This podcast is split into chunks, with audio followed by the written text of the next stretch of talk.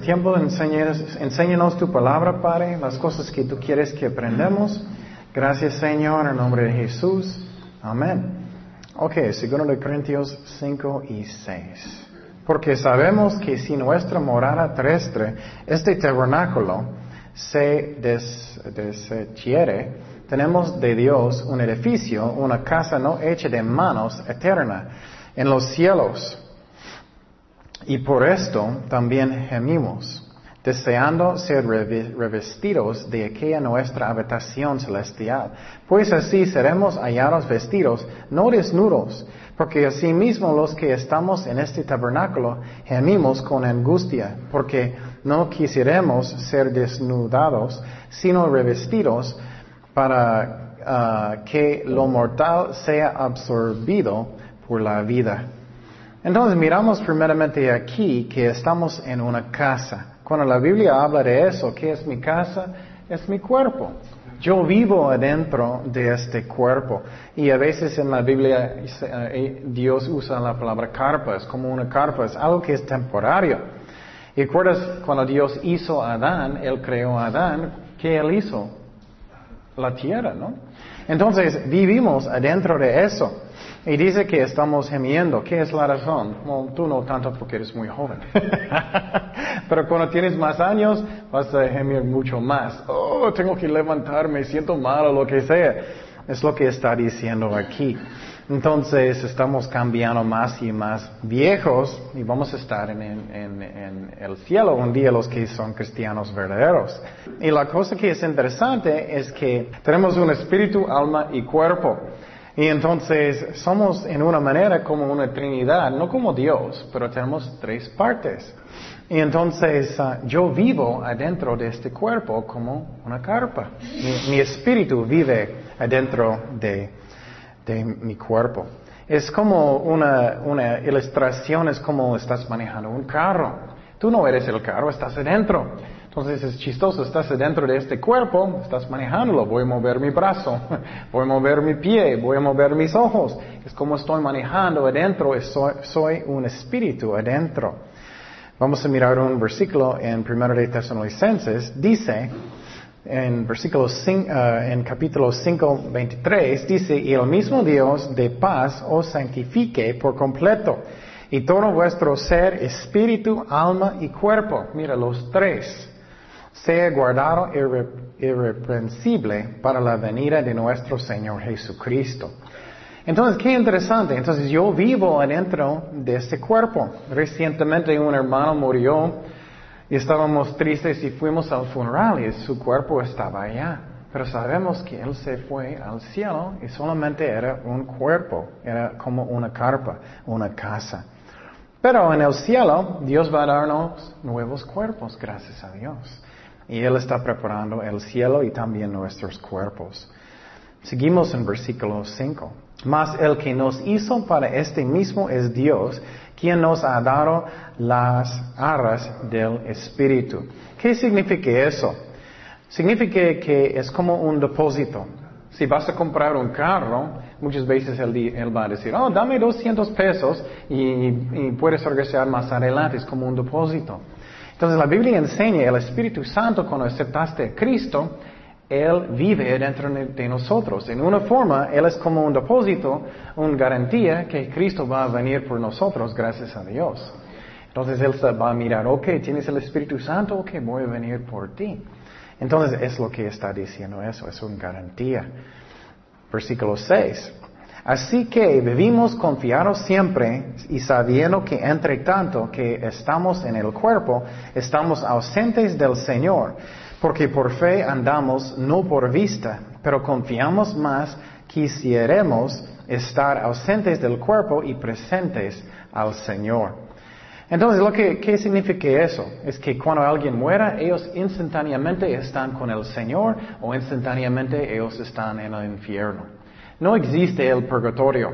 Estamos mirando directamente aquí. Si no estás en el cuerpo, estás en otra parte. No estás dormidita en una parte.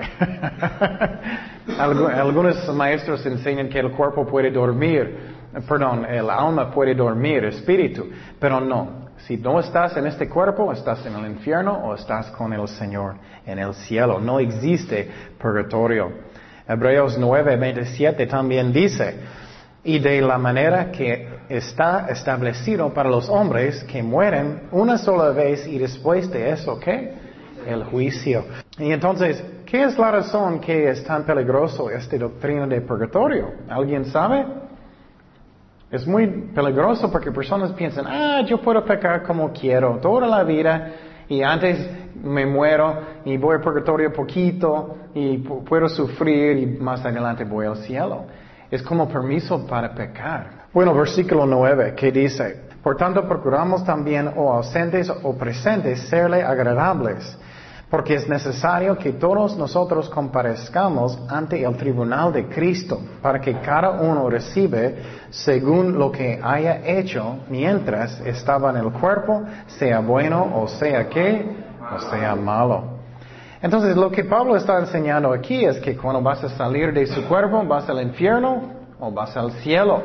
Pero los que son cristianos, es muy importante, cada uno de nosotros vamos a estar enfrente de un trono que se llama ¿qué? El tribunal de Cristo.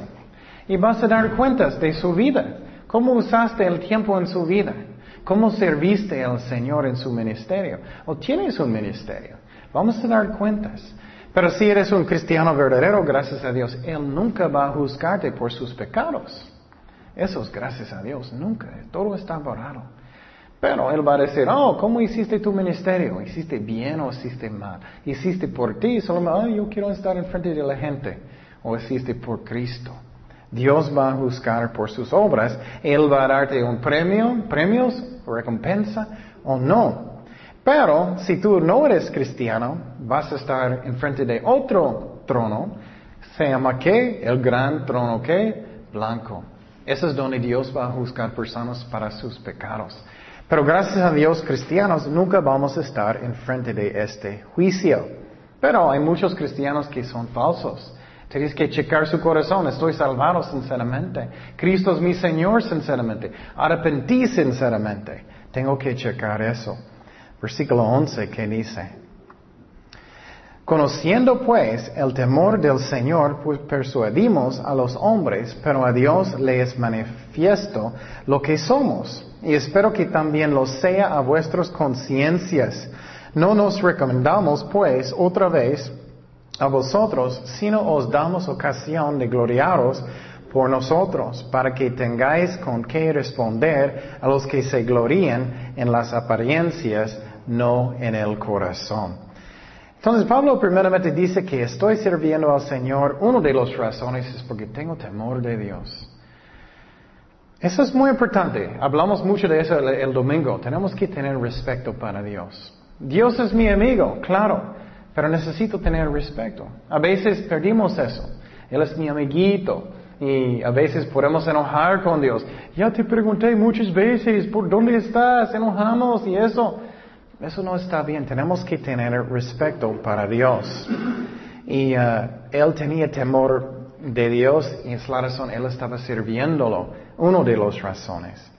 Proverbios 1.7 dice, el principio de la sabiduría es que el temor de Jehová. Los insensatos desprecian la sabiduría y la enseñanza, amonestaciones de la sabiduría. ¿Qué es la razón? Um, temor de Dios es el principio de sabiduría, porque usualmente voy a obedecerlo más rápido. A veces somos muy tercos, ¿no? Y no debemos ser, debemos obedecerlo porque tenemos temor respecto para Dios. Versículo 13 dice, porque si estamos locos es para Dios y si somos ah, cuerdos es para vosotros, porque el amor de Cristo nos constriñe, pensando esto, que si uno murió por todos, luego todos murieron. Pablo está enseñando otra parte aquí me gusta que él dijo que estamos locos. a veces personas piensan que estoy loco. Ah, eres un misionero, ¿por qué estás aquí? ¿Qué? ¿Estás loco? ¿Por qué no estás en una carrera muy grande y ganando tanto dinero? muchas veces personas piensan que somos locos, pero es para Cristo. Pero en verdad no es loco porque estamos pensando en qué? en el cielo. Después de la muerte de los ricos que están, tienen sus casas grandotes y todos, y si no conocen a Cristo, no van a tener nada, nada. Ellos son los locos, la verdad. En Marcos dice, porque ¿qué aprovechará al hombre si ganaré todo el mundo y uh, perdiere su alma? Si, tú puedes tener todo, pero si pierdes tu alma, no tienes nada. Pablo también dijo aquí que es el amor de Dios que era su motivo. Eso es muy importante. Si vas a servir a Dios, tienes que tener amor por las ovejas. Algunas personas están sirviendo en el ministerio, pero ellos no aman a la gente. Si tienes personas, eh, si tienes un ministerio, tienes que tener amor por ellos. ¿Cómo estás? ¿Cómo andas con Dios? ¿Estás bien? ¿Todo está bien en su vida? Eso es como Cristo cuidó sus ovejas, ¿no? Tenemos que hacer lo mismo. Vamos a hablar de eso en la clase de teología de pastores. ¿Y cómo están ellos? ¿Cómo están? Tenemos que tener amor por las ovejas de Dios. ¿O por qué estás haciéndolo? Y amor por Jesucristo, que estoy haciéndolo para Él. algunos pastores parece que solamente es un trabajo. Voy a mi trabajo. no, tenemos que tener amor por ellos. Y eso es una de las razones, es difícil ser pastor, porque puedes mirar muchos cayendo en pecado, muchos haciendo cosas que ellos no deben. Y duele el corazón si tienes amor por ellos. Versículo 15. Y por todos murió para que los que viven ya no viven para sí, sino para aquel que murió y resucitó por ellos. Entonces Él está diciendo, tenemos que vivir para quién? Para Jesucristo. Esa es una de las medidas si estás salvado también.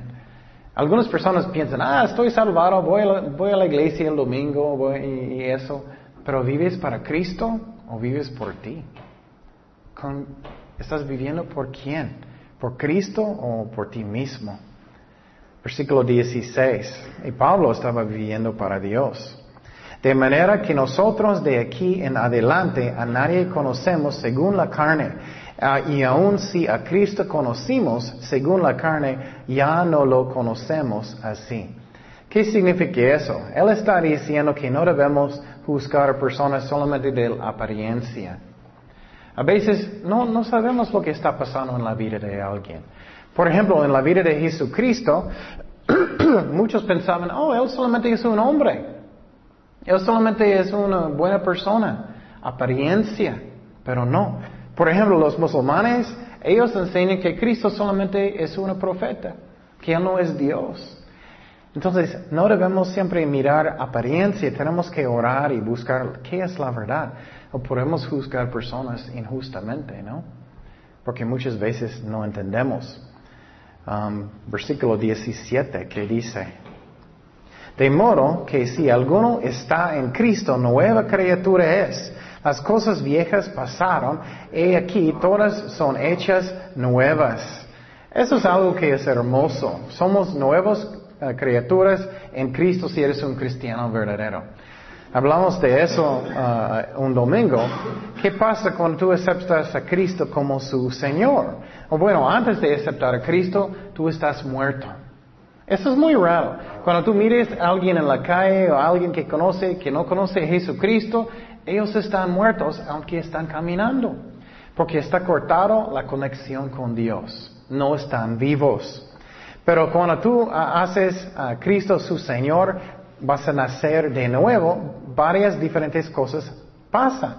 Tú ah, vas a ser perdonado sus pecados. Dios te da su justicia. También el Espíritu Santo entra para vivir en su corazón. También estás bautizado en el cuerpo de Jesucristo. También eh, el, Espíritu Santo pone su sello sobre ti, que eres un hijo de Dios. Muchas cosas pasan instantáneamente cuando tú aceptas al Señor. Y entonces tenemos que servir a Dios como nueva criatura. Pero el problema es que todavía tengo mi cuerpo, todavía tengo mi carne que quiere hacer lo malo. Es como las películas. Mi carne es malo. En las películas tienes un demonio en un hombro tienes un ángel en el otro. Y el demonio está diciendo, sí, que hazlo, hazlo, hazlo, hazlo, hazlo. el demonio está diciendo, sí, puedes embarachar, puedes hacer mucho, hazlo, hazlo, hazlo. Y mi espíritu, el ángel, está diciendo, no, no, no, no, no, no haces, no haces. Entonces, tengo esta batalla entre mi carne y mi espíritu cada día, pero necesito escoger lo bueno, necesito hacer eso en el poder del Espíritu Santo. Versículo 18 dice, y todo esto proviene de Dios, quien nos reconcilió consigo mismo por Cristo y dio el ministerio de la reconciliación. Quiero que estamos recordando esta palabra. Que Dios estaba en Cristo reconciliando sigo al mundo, no tomándoles en cuenta a los hombres sus pecados. Y nos encargó a nosotros la palabra de la que reconciliación. Así que somos embajadores en nombre de Cristo, como si Dios rogase por medio de nosotros. Os rogamos el nombre de Cristo, reconciliados con Dios. ¿Qué significa eso? Bueno, la Biblia enseña que antes de aceptar a Cristo éramos ¿qué con Dios? Enemigos. Porque éramos enemigos por el qué?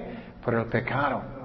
Entonces, antes de aceptar a Jesucristo éramos enemigos, pero Cristo murió para que yo pueda ser su qué? Su amigo, no enemigo. Entonces, lo que está diciendo eso es que somos reconciliados con Dios. Por ejemplo, si Raúl estaba peleando con alguien,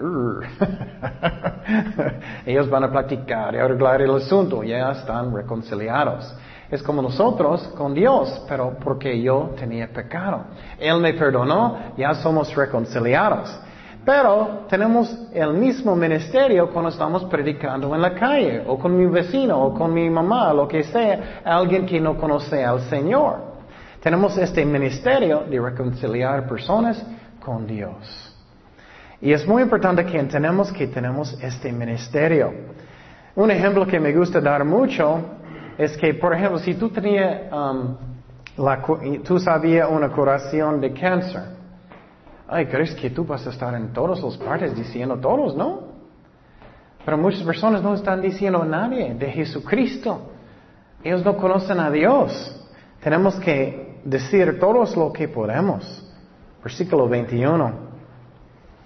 Dice, al que no conoció pecado, por nosotros lo hizo pecado, para que nosotros fuésemos hechos justicia de Dios en Él.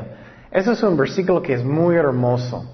Cuando yo acepté a Jesucristo, no solamente que estoy perdonado, Él me dio su justicia.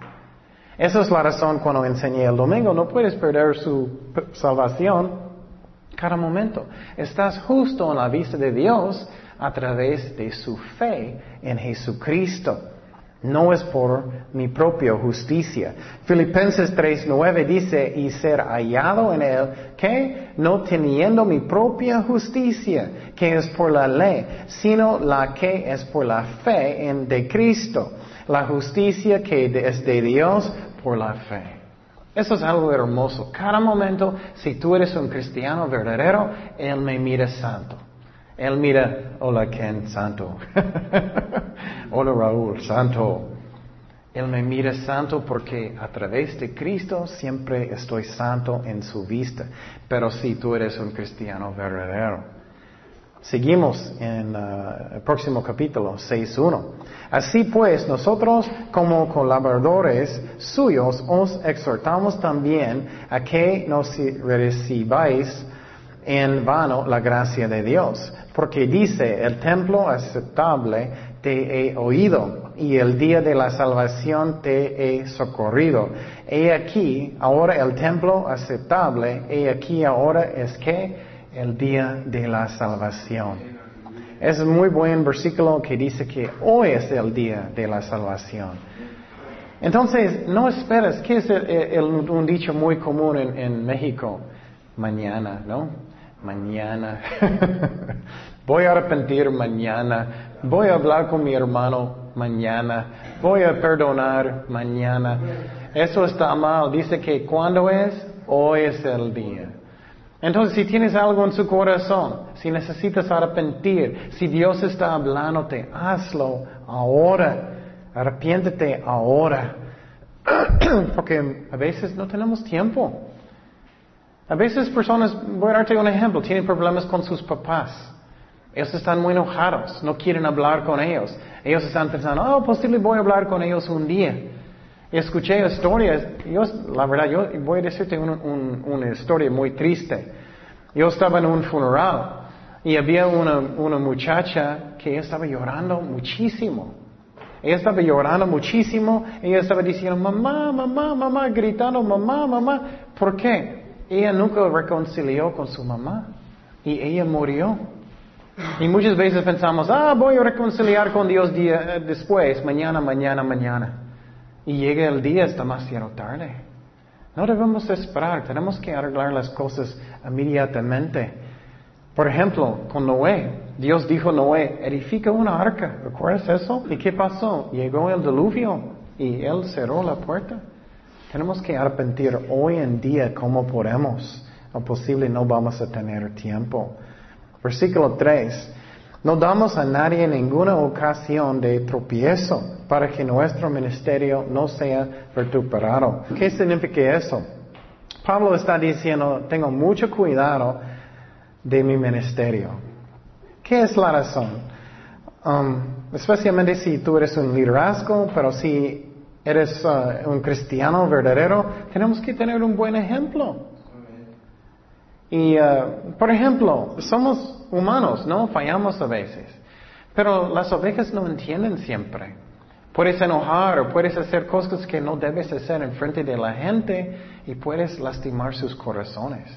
Tenemos que hacer las cosas en formas que personas van a pensar, uh, eso es un ejemplo de Jesucristo.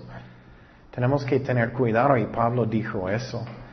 Versículo 4. Antes bien, nos recomendamos en todo como ministros de Dios, en mucha paciencia, en tribulaciones, en necesidades, en angustias, en azotes, en cárceles, en tumultos, en trabajos, en desvelos, en ayunos. Entonces Pablo está diciendo, estoy haciendo eso aunque tengo tantos problemas y pruebas. Um, él era un ministro. ¿Qué es un ministro? Es un sirviente. Si estás en el ministerio o quieres servir a Dios, tenemos que ser servientes de Dios. Y Él sufrió mucho. Piénsalo, si tú estabas sufriendo tanto, ¿vas a seguir el ministerio? Muchos no. Ellos azotearon a Pablo mucho, ¿no? Él estaba en muchos cárceles, muchos problemas, pero él siguió sirviendo al Señor. Y para sufrir para un cristiano es normal, pero Cristo está con nosotros. Y Pablo está diciendo eso. En pureza, en ciencia, en longanimidad, en bondad, en Espíritu Santo, en amor sincero. Esas son las cosas que es muy importante si quieres servir a Dios. un ejemplo es que no debemos tener mal ejemplo. Ya dije, no debemos pecar si, si podemos evitarlo. Porque tenemos que ser ejemplos de la gente. Y Pablo está diciendo que somos pacientes, amables y mostrar el amor. Es muy difícil mostrar el amor cuando tienes pruebas muchas grandes, ¿no? Con el Espíritu Santo sí podemos. Y Pablo sufrió mucho y todavía él mostró el amor de Dios porque él estaba siempre orando en la presencia de Dios y en la palabra de Dios. Versículo 7. En palabra de verdad, en poder de Dios, con armas de justicia, a diestra y siniestra, por honra y por deshonra, por mala fama, por buena fama, como engañadores pero veraces, como desconocidos pero bien conocidos, como morbundos mas he aquí vimos como castigados, mas no muertos, como entristecidos, mas siempre gozosos, como pobres, mas enriqueciendo a muchos, como no teniendo nada, mas poseyendo todo. Wow. Entonces Pablo está diciendo, estamos sufriendo mucho, pero servimos a Dios con gozo porque tengo mis ojos en qué? En el cielo. Entonces, Él sufrió mucho. Él dijo, somos pobres, pero estamos haciendo muchos ricos en el cielo. Él sufrió mucho, pero Él siguió sirviendo al Señor. Él siguió enseñando, predicando, bendiciendo, aunque Él sufrió mucho. Es un hermoso ejemplo que si tienes amor por las ovejas de Dios. Versículo 11. Nuestra boca se ha abierto a vosotros. Oh Corintios, nuestro corazón se ha ensanchado. Él está diciendo, ay, nuestro corazón, tú tienes mi corazón. Tú sabes cuánto te amo. Entonces Pablo estaba dando toda su vida para las personas en Corintio. Pero lo triste es que ellos no tenían mucho amor por él muchas veces. Ese es el corazón de Jesucristo. Él siguió bendiciendo las ovejas de Dios, aunque a veces ellos no trataron a Él muy bien. Versículo 12. No estáis estrechos en nosotros, pero sí, pero sí sois estrechos en vuestro propio corazón. Pues para corresponder del mismo modo como a hijos hablo, ensanchaos Ah, también vosotros no os unáis en yugo designal con los incrédulos, porque qué compañerismo tiene la justicia con la injusticia, y qué, y qué comunión la luz con las tinieblas, y qué concordia Cristo con Belial, o qué parte el creyente con el incrédulo, y qué acuerdo hay entre el templo de Dios y de los ídolos. Porque vosotros sois el templo del Dios viviente, como Dios dijo, habitaré y andaré entre ellos y seré su Dios, y ellos serán mi pueblo. Por lo cual salir de en medio de ellos, apartaos, dice el Señor, y no toquéis el inmundo. Y yo os recibiré, y seré para vosotros por Padre, y vosotros me seréis hijos y hijas, dice el Señor Todopoderoso. ¿Qué significa todo eso? Él está diciendo primeramente que tú causas sus propios problemas. Él dijo eso. Él dijo, yo no estoy poniendo reglas muy malas. Tú estás, eh, mire lo que dice en versículo 12, no estáis estrechos en nosotros, pero si sois estrechos en vuestro propio corazón. Él está diciendo, tú estás causando sus propios problemas. Eso pasa con muchas personas, ¿no? Y Él está diciendo, no debes tener un yugo que no es igual. ¿Qué es un yugo? Cuando alguien estaba trabajando en un rancho, él tenía un animal y no puedes tener un chiquito animal en el yugo y un grandote en el otro lado. ¿Qué va a pasar con el chiquito? No, va a morir y no puede hacer nada, ¿no? Y eso muchos cristianos están haciendo. Ellos están pensando, oh, soy un hombre y voy a salir con esta muchacha porque es bonita, pero no es fuerte cristiana. Eso no es un yugo que es igual. Tienes que buscar a alguien, sus mejores amigos que son cristianos fuertes. Si no lo haces, vas a causar sus propios problemas, muchos. ¿Qué pasa con muchísimos cristianos, especialmente los jóvenes? Oh, yo quiero ser muy popular, yo quiero tener muchos amigos, voy a andar con malas personas, voy a andar con personas que toman, pero yo no voy a tomar. Ellos más adelante, ¿qué hacen? Toman. Entonces, Él está diciendo, no puedes tener compañerismo con esta persona, con luz y con oscuridad, no puedes. Es un engaño. Entonces, y después de todo, muchas veces ellos dan la culpa a Dios. Pero no, tú causas sus propios problemas. Él está diciendo, sus mejores amigos, su esposa, sus su novia, su novio, necesita ser un, un cristiano fuerte. O vas a causar sus propios problemas. Y tenemos que tener mucho cuidado, porque muchas veces personas pueden engañar. Yo, yo conocía algunos hombres malos solamente fueron a la iglesia para buscar muchachas. Ellos no conocían a Dios.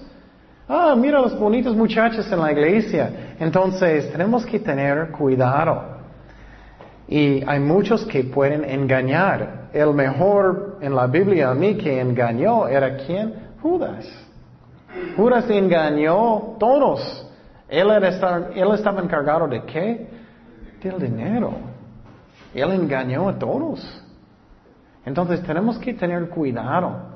¿Quién estoy hablando? Y estoy en un ministerio. ¿Quién estoy escogiendo para trabajar conmigo en el ministerio? ¿Quién estoy confiando para ser mi novio, no, mi novia, mi esposa, mi esposo? ¿Quiénes son mis mejores amigos? Son cristianos verdaderos que puedo confiar. Tenemos que tener cuidado porque no puedes tener luz con oscuridad. Y Pablo está diciendo eso, que no estás engañado. Y, por ejemplo, conmigo, cuando yo acepté a Jesucristo, En el principio yo perdí todos mis amigos, gracias a Dios. ¿Qué? ¿Por, qué? Porque ellos eran malos. Ellos podían jalarme. Yo estaba solito por seis meses. Yo no tenía ni, ningún amigo, solamente a Dios. Yo estaba yendo cada servicio en la iglesia, estudiando muchísimo. Pero no había nadie para jalarme en el mundo, gracias a Dios. Entonces, mejor que si tienes nadie, si tienes a Cristo. Y Él debe, debe ser su mejor amigo siempre de todas maneras. ¿Me explico? Entonces, Él está diciendo, tienes que tener cuidado. No debes tener um, amigos que son eh, sus mejores amigos que están en el mundo. Y claro, puedes evangelizar. Pero muchas personas, ellos hacen muchas tonterías, ¿no? Oh, yo voy a papas y con mis amigos y voy a evangelizarlos. no, tú vas a caer en tentación. No, mejor que vas a McDonald's y puedes hablar con ellos allá. y todas maneras, solamente para evangelizar, que ellos no son sus mejores amigos. Oremos. Señor, gracias Padre por tu palabra. Gracias que eres fiel con nosotros. Gracias por estas enseñanzas que vamos a estar contigo en el cielo un día, Señor. Gracias, Padre, que estás preparando cuerpos para nosotros, el cielo también, Señor. Gracias, Padre, por todos de tus bendiciones. Ayúdanos a caminar bien contigo, Señor. Ayúdanos a ser buenos ejemplos como Pablo. Aunque Él sufrió mucho, Señor, Él siguiendo amor por las ovejas de Dios, Él siguió buscándote, Señor. Gracias, Padre, por todo. En el nombre de Jesús. Amén.